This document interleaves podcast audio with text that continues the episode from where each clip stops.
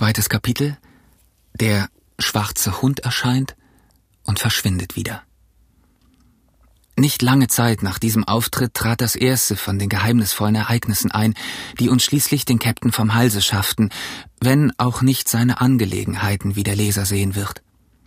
Es war ein bitterkalter Winter mit lang andauernden harten Frösten und schweren Stürmen, und es war von Anfang an klar, dass mein armer Vater wenig Aussicht hatte, den Frühling noch zu erleben. Er wurde mit jedem Tag schwächer, und meine Mutter und ich hatten den ganzen Betrieb der Wirtschaft zu besorgen, so hatten wir immer viel zu tun und konnten uns um unseren unangenehmen Gast wenig kümmern. Es war an einem Januarmorgen zu sehr früher Stunde. Das Wetter war beißend kalt, die ganze Bucht war grau vom Raureif.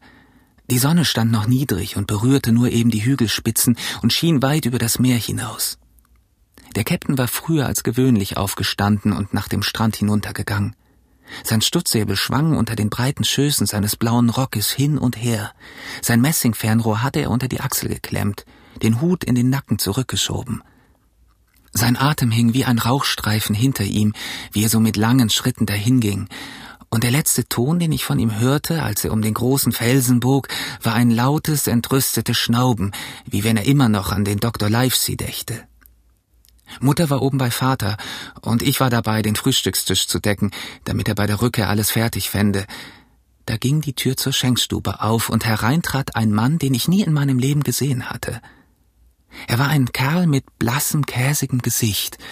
An der linken Hand fehlten ihm zwei Finger, und obgleich er ein Stutzsäbel trug, sah er nicht gerade nach einem großen Fechter aus.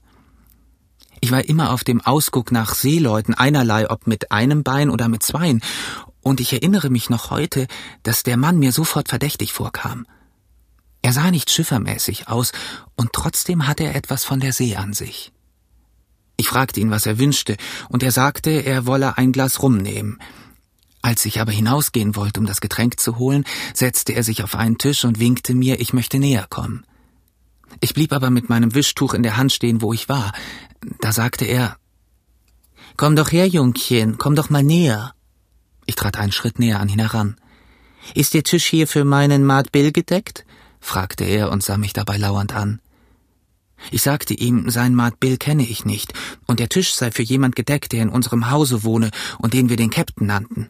Na, sagte er, mein Maat Bill wird sich wohl Captain nennen lassen.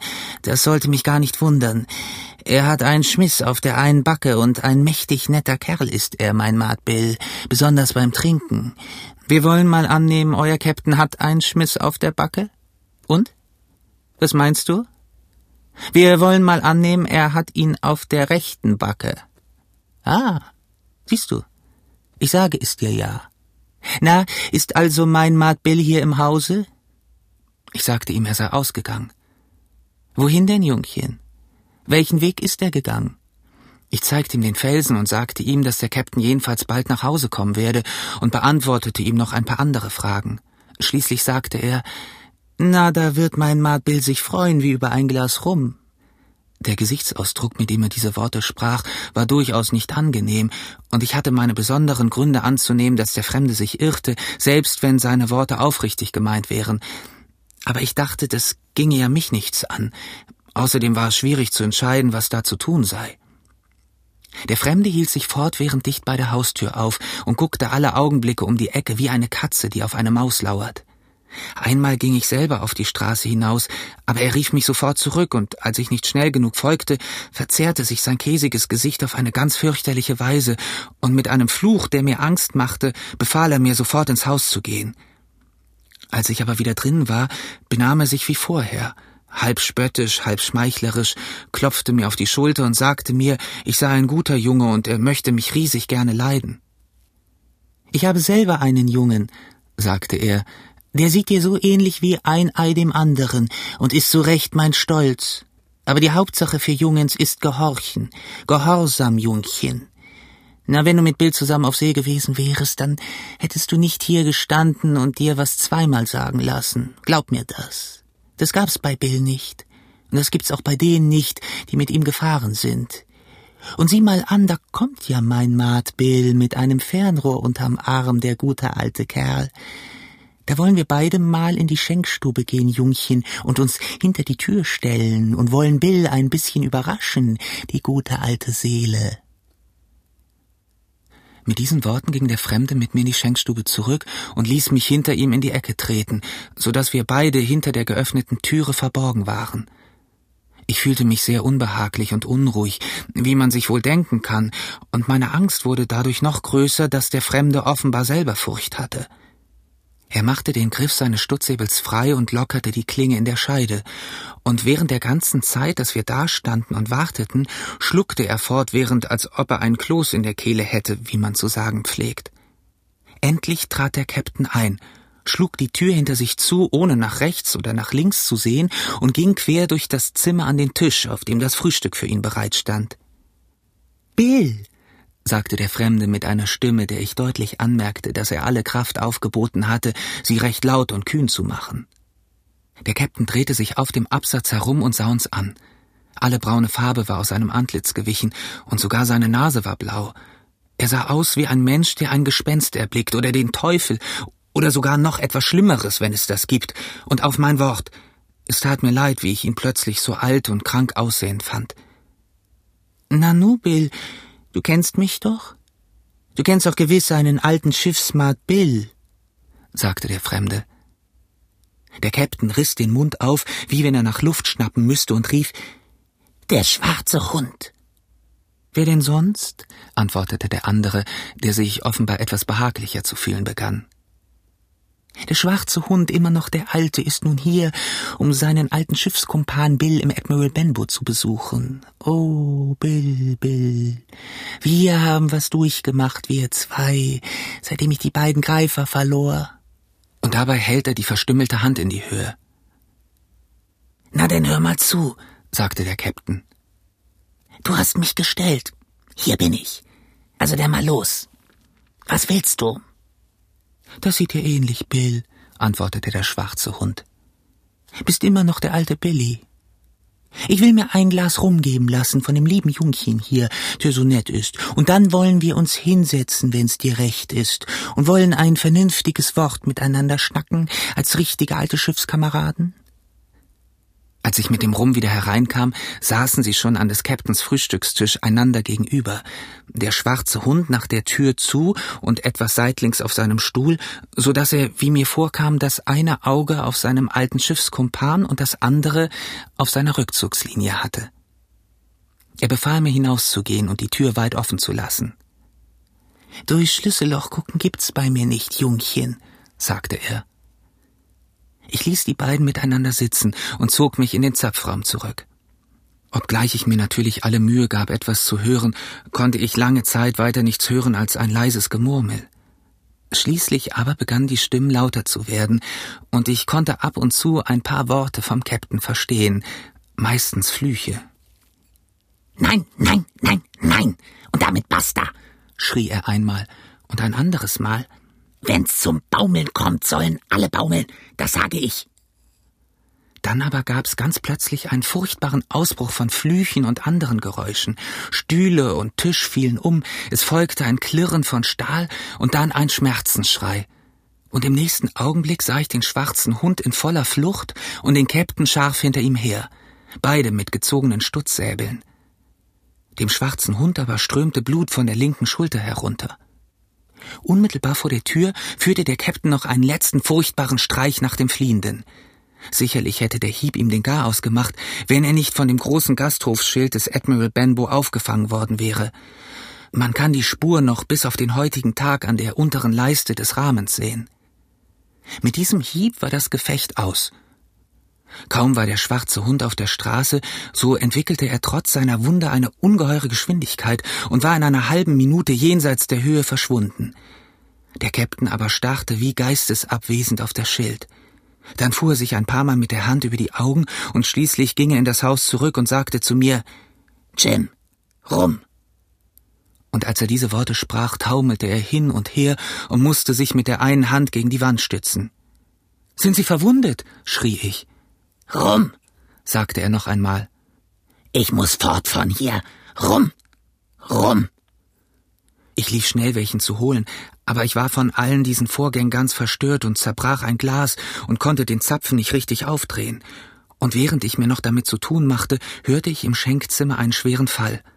Und als ich hineinrannte, sah ich den Captain, so lang er war, auf dem Fußboden liegen.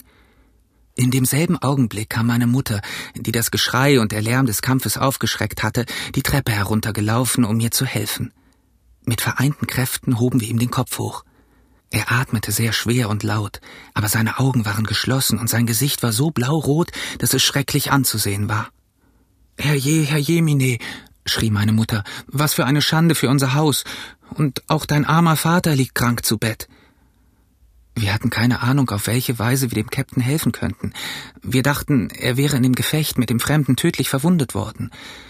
Ich brachte allerdings den Rum und versuchte ihm etwas davon einzuflößen, aber seine Zähne waren dicht geschlossen und seine Kinnbacken waren so hart wie Eisen. Wir fühlten uns ganz glücklich und erleichtert, als plötzlich die Tür aufging und Dr. Livesey eintrat, der seinen Besuch bei meinem Vater machen wollte. Oh, Herr Doktor, riefen wir, was sollen wir tun? Wo ist er verwundet? Verwundet? Papalapap, sagte der Doktor. Der ist nicht mehr verwundet als ihr oder ich. Der Mann hat einen Schlaganfall gehabt, wie ich es ihm vorhergesagt hatte. Nun, Frau Hawkins, laufen Sie mal schnell nach oben zu Ihrem Mann, aber sagen Sie ihm, wenn irgend möglich, kein Wort von der Geschichte. Ich muss ja leider mein Bestes tun, dieses Kerls in jeder Beziehung wertloses Leben zu retten. Und Jim wird so gut sein, mir eine Schüssel zu holen. Als ich mit der Schüssel zurückkam, hatte der Doktor schon dem Captain den Ärmel hochgestreift und seinen dicken, muskelkräftigen Arm entblößt, der an mehreren Stellen tätowiert war. Gut Glück, schöner Wind, Billy Bones sein Liebchen. Diese Inschriften waren sauber und deutlich auf dem Unterarm angebracht. Auf dem Oberarm aber, in der Nähe der Schulter, war ein Bild von einem Galgen, an dem ein Mensch hing. Sehr hübsch und witzig ausgeführt, wie mir dünkte. Prophetisch, sagte der Doktor und tippte auf das Bild.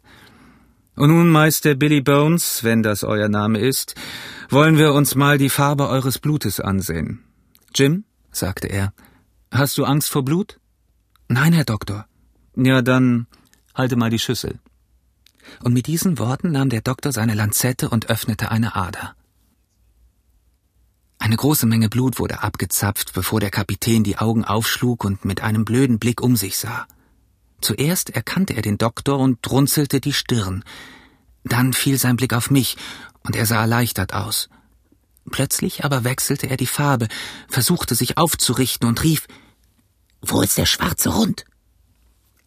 Hier ist kein schwarzer Hund, sagte der Doktor, außer dem, der euch im Nacken sitzt. Ihr habt zu viel rumgetrunken.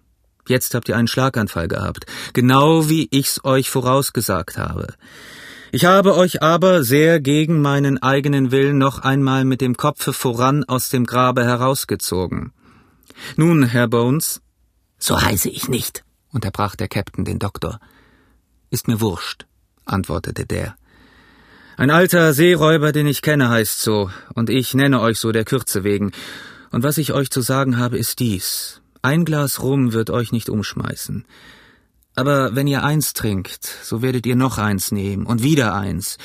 Und ich setze meine Perücke zum Pfande, wenn ihr das Rumtrinken nicht ganz und gar aufgebt, so sterbt ihr. Versteht ihr dies? Sterbt und geht dahin, wo ihr hingehört, wie der Mann in der Bibel.